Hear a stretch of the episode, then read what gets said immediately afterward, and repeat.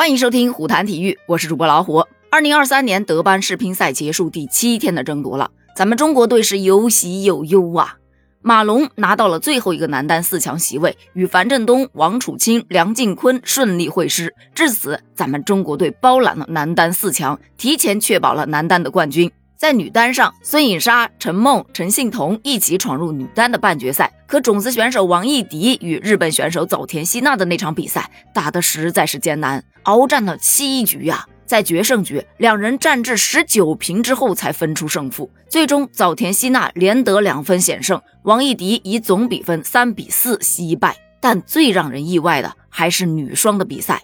孙颖莎、王曼玉这一对王牌组合，居然以零比三输给了韩国组合，爆了本届世乒赛以来最大的冷门，无缘实现该项目的三连冠。孙颖莎、王曼玉是国乒王牌组合，两届世乒赛女双的冠军得主，世界排名第一位，具备绝对的实力。在这场比赛之前，孙颖莎、王曼玉是一局都没丢，连出三个三比零，走到半决赛。韩国队的田志希、申玉彬作为韩国队头号女双，能在世乒赛打进四强，拿到一枚奖牌，实属不易。对此，两个人都是非常的激动。毕竟韩国女队近些年在世乒赛的成绩其实并不理想，这次抽到了个好签，在四强之前就没有遭遇到国乒的队员。不成想，一遭遇，两人状态奇好，就这么以三比零完胜了孙颖莎、王曼玉，爆冷淘汰了世界第一，真的令人有点意想不到。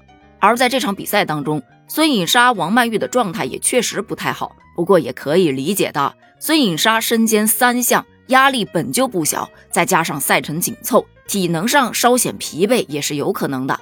而王曼玉呢，她也兼了两项，在女单中更是零比四输给了小将陈幸同，这不仅体力上，心态上可能也都有一些波动。那么再看这场比赛的状态，还没有完全调整好，也就是在情理之中了。胜败乃兵家常事嘛。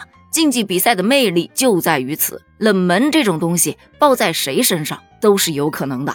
而在早些时候结束的比赛中，陈梦王艺迪组合以三比一战胜了木原美优、长崎美柚，连赢两对日本组合，立下大功。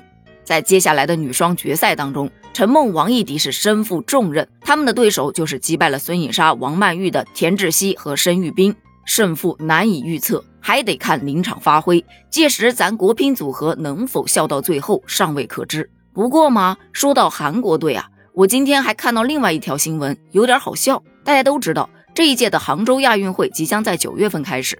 本届的亚运会呢，共设了四十个竞赛大项，包括三十一个奥运项目和九个非奥运项目。同时，在保持四十个大项目不变的情况下，增设了电子竞技、霹雳舞两个竞赛项目。由于电子竞技是首次作为正式竞赛项目出现在亚运会的赛场，因此备受关注。没成想，今天有一则新闻就说，韩国电子竞技协会局长表示，在带领击剑队、游泳队到中国比赛时，经历了很多不公平的待遇。他多次强调，亚运会不是单纯的外出比赛，所以韩国选手们应该做好在不公平环境下比赛的准备。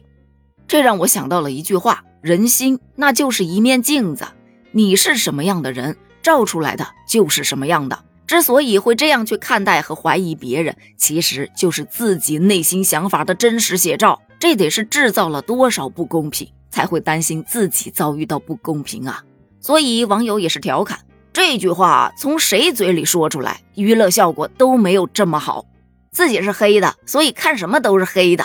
对此，你又是怎么看的呢？欢迎在评论区发表你的观点哦，咱们评论区见，拜拜。